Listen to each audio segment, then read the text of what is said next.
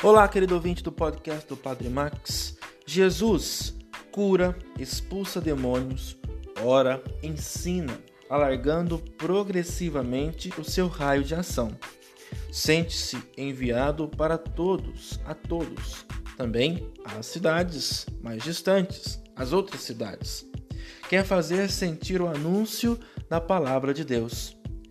É uma tensão missionária que culminará na Páscoa de sua morte e ressurreição, na cidade santa, Jerusalém, de onde outra vez partirá para se difundir a toda a Galiléia, Samaria e até os confins da terra, como está em Atos 1:8, através dos apóstolos e discípulos, que nós também o somos.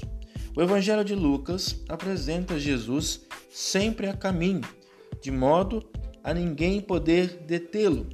Para estar com ele, será preciso tomar todo dia a própria cruz, como está em Lucas 9, 23, e segui-lo em seu caminho. O seu caminho também é o nosso caminho enquanto discípulos do próprio Senhor. Louvado seja nosso Senhor Jesus Cristo, para sempre seja louvado.